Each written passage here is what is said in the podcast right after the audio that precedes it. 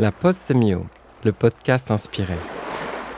Le temps d'une pause, je vous raconte mes recherches de sémiologue sur le corps, la mode et la beauté.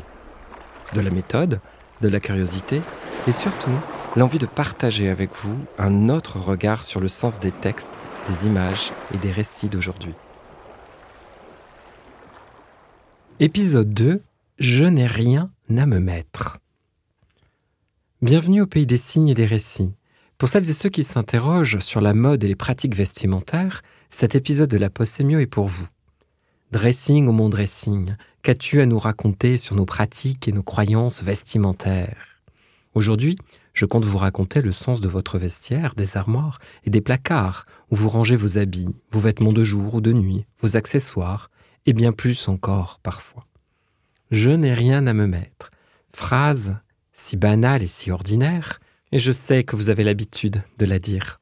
Mais peut-être que le problème n'est pas celui que vous croyez. Et si une théorie de la mode se cachait dans vos placards?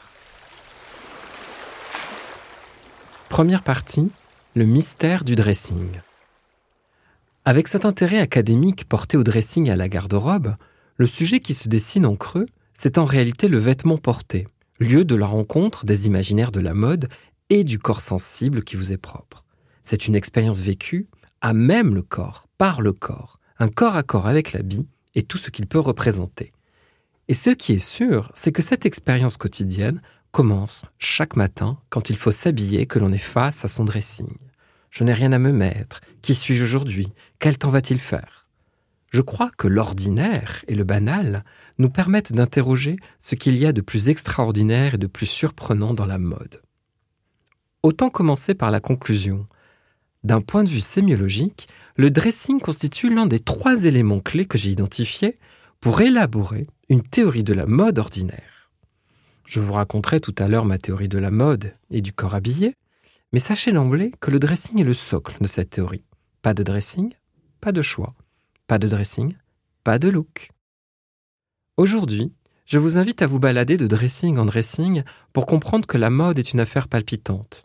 Alors pourquoi le dressing est-il si important? La garde-robe, c'est un arrière-plan proprement personnel, un paradigme idiosyncrasique, qui renvoie à la compétence du sujet d'énonciation. C'est le lieu des possibles, la scène qui se joue en coulisses. Il suffit de regarder l'armoire d'une personne pour voir l'éventail des possibles en fonction de ses goûts, de son mode de vie, de son budget, de ses contraintes sociales et de ses référents. Petit aparté théorique. En sémiologie et en linguistique, on distingue la compétence et la performance. Le dressing est ainsi du côté de la compétence, là où le look effectif est du côté de la performance. Il s'agit donc de deux ordres de signification, de deux temporalités singulières, de deux objets distincts, mais intimement connectés et articulés de façon propre à chacun. L'analyse sémiologique des dressings et des armoires de personnes que j'ai pu rencontrer lors de la préparation de mon livre révèle ainsi que le vestiaire ne dessine pas un style unique, absolu, mais bien des styles modulables, ajustables, et qui sont structurés à partir de plusieurs pôles empiriques. Il y a la tenue de travail, la tenue de soirée, la tenue de loisir, il y a les tenues de détente, les tenues de sport, etc. On constate que les envies, les besoins et les contraintes se mêlent allègrement et parfois de façon contradictoire.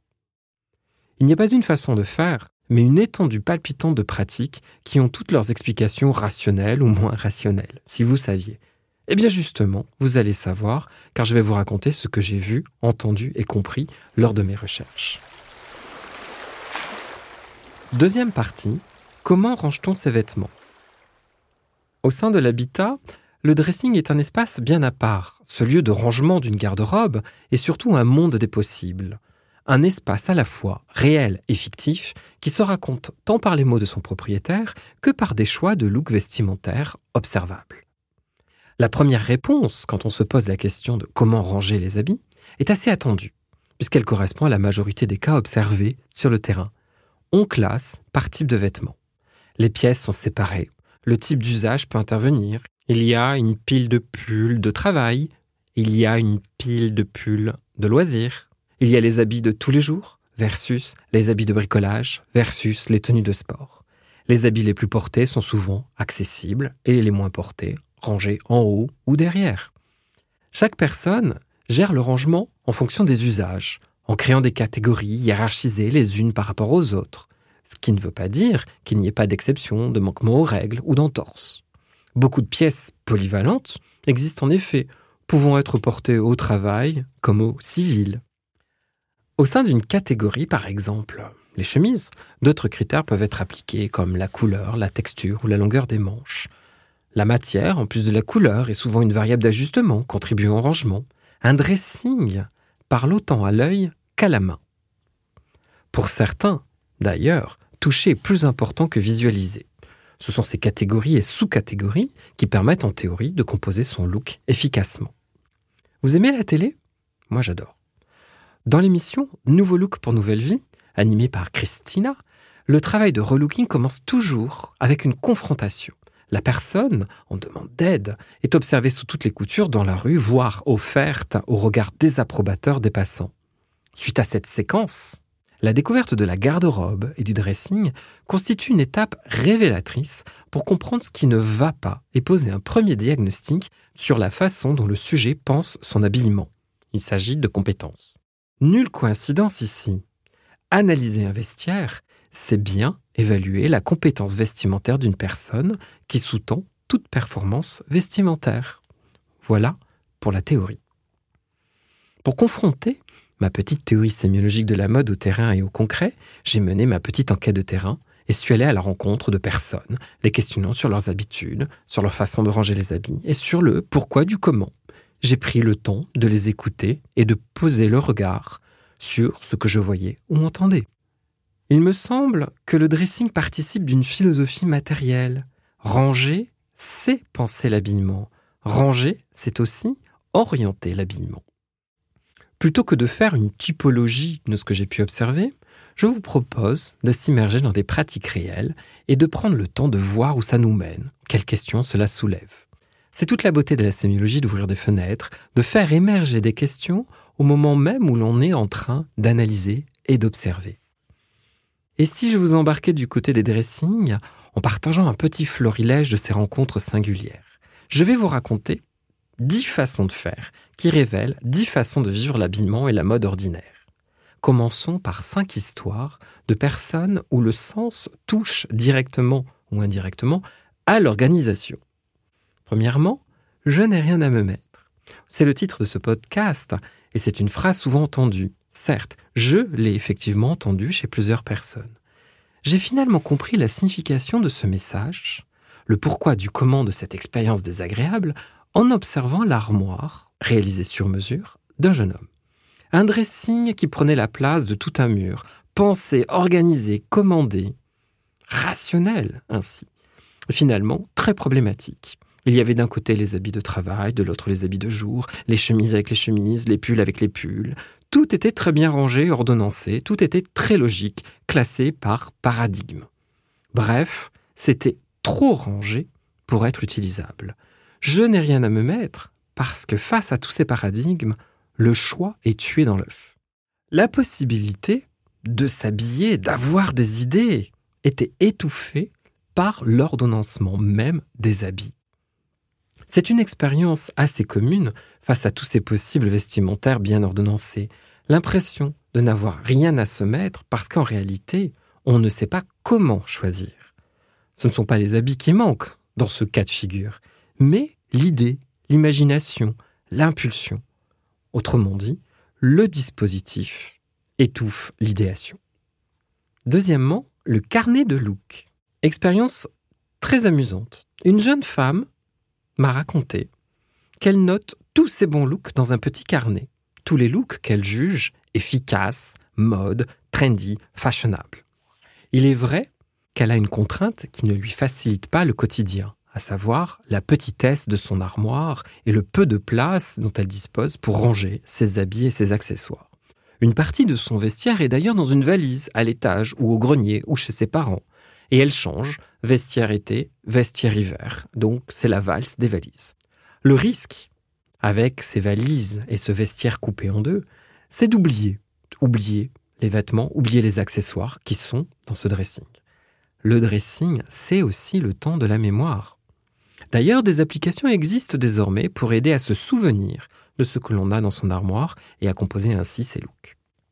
Toujours est-il que cette jeune femme note tous ses bons looks et de temps en temps, elle ouvre son carnet pour se remémorer ce qui lui va et ce qui lui plaît.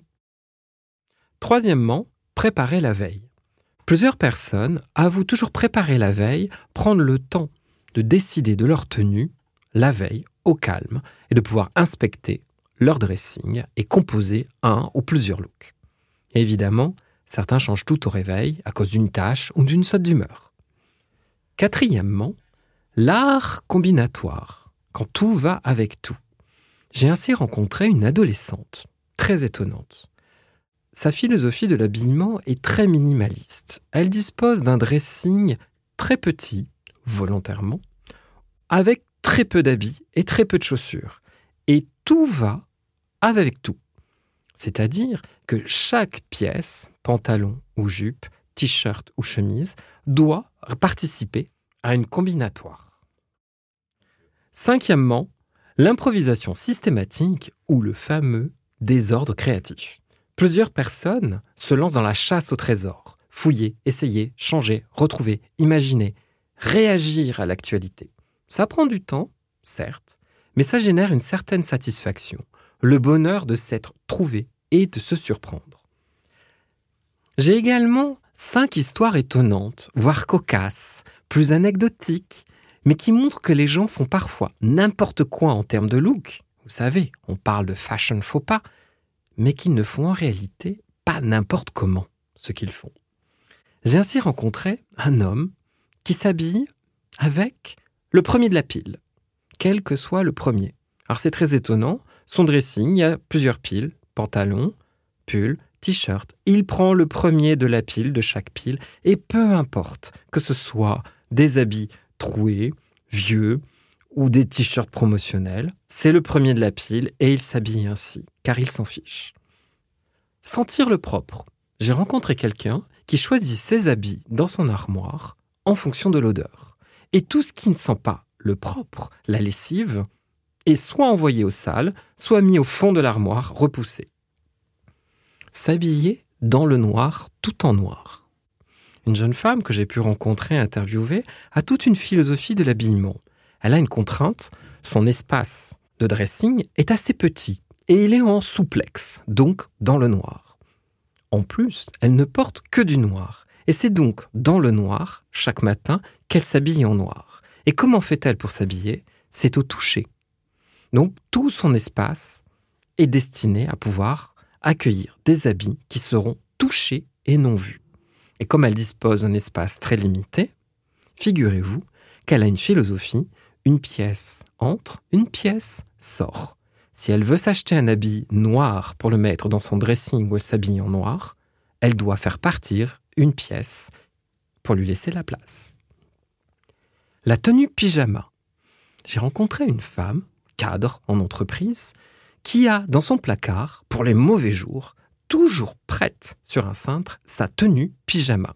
Et oui, comme un pyjama au niveau du ressenti et du confort, mais d'une élégance folle, d'un allant dingue, elle dispose d'une tunique et d'un pantalon large qu'elle peut mettre, tel un joker des mauvais jours la tenue de secours. J'ai rencontré quelqu'un qui, pour les jours où il sort, où il découche, où il fait la fête, a toujours une tenue de secours passe-partout dans le coffre de sa voiture, dans un petit sac à dos. D'un classicisme à toute épreuve, il sait que s'il découche, pour X raisons, il aura une tenue propre le lendemain qui vaudra pour tous les cas de figure. Vous voyez, la garde-robe est en définitive une grammaire des possibles, un paradigme personnel. C'est un réseau de relations entre des pièces, des moments, des concepts et des idées. Un réseau de looks possibles surdéterminés par des conventions et le changement de saison. Telle est la leçon de cette petite enquête. Mais nous pouvons aller plus loin à présent. Troisième partie, le vestiaire, un élément essentiel pour penser la mode. Le vestiaire est un objet de sens passionnant qu'il ne faut pas laisser de côté dans le champ sous-estimé de l'ordinaire et du banal. Contrairement à ce que révèlent les discours médiatiques de mode, l'habillement ordinaire n'est pas toujours réfléchi. Ce qui compte, c'est d'être habillé avec une tenue propre, qui sent bon, euh, et adéquate en un temps donné avec les contraintes qu'on a. En allant à la rencontre des usagers, hommes et femmes de tous âges et de toute morphologie, j'ai pu relever les mots vrais et saisir des paroles qui permettent de repenser la mode en l'appréhendant telle qu'elle est vécue. Je le redis, ce vécu commence avec le dressing tous les jours, chaque matin. Les hommes et les femmes interrogés, qu'ils soient enseignants, consultants, commerciaux, fashionistas, vigiles ou retraités, ont tous en commun de faire face, chaque jour, pour s'habiller, à une armoire, à une penderie, à un placard, à des valises, ou pour les plus chanceux, à une pièce entière dédiée au dressing. La garde-robe se définit par son contenu, par tous les éléments en présence, à savoir ce qui a été acheté, donné, offert, récupéré, recyclé, fait par soi-même. Certaines pièces ont une histoire singulière qui les dote d'une charge affective importante et rend impossible de s'en débarrasser. Outre les habits qui ne sont plus portés depuis longtemps, il y a tous les vêtements qui n'ont jamais été portés, et ceux qui ne le sont qu'à de rares occasions, les pulls de Noël à l'anglaise, les déguisements, les perruques, sans oublier la tenue de mariage. Tous ces extrêmes sont des informations précieuses sur la nature composite et hétérogène d'une garde-robe. C'est sa nature éminemment sociale et personnelle qui se révèle. L'ordre d'un dressing ne se joue pas au premier coup d'œil, mais bien à l'usage face à l'épreuve du quotidien et des situations qui ne ressemblent pas toutes. Ce qui compte, c'est de s'y retrouver soi et d'arriver à composer son look le matin même pour certains, la veille au soir pour d'autres. S'y retrouver, c'est voir ce que l'on a en stock, c'est savoir ce qui se porte dans la circonstance, c'est être capable de faire un choix.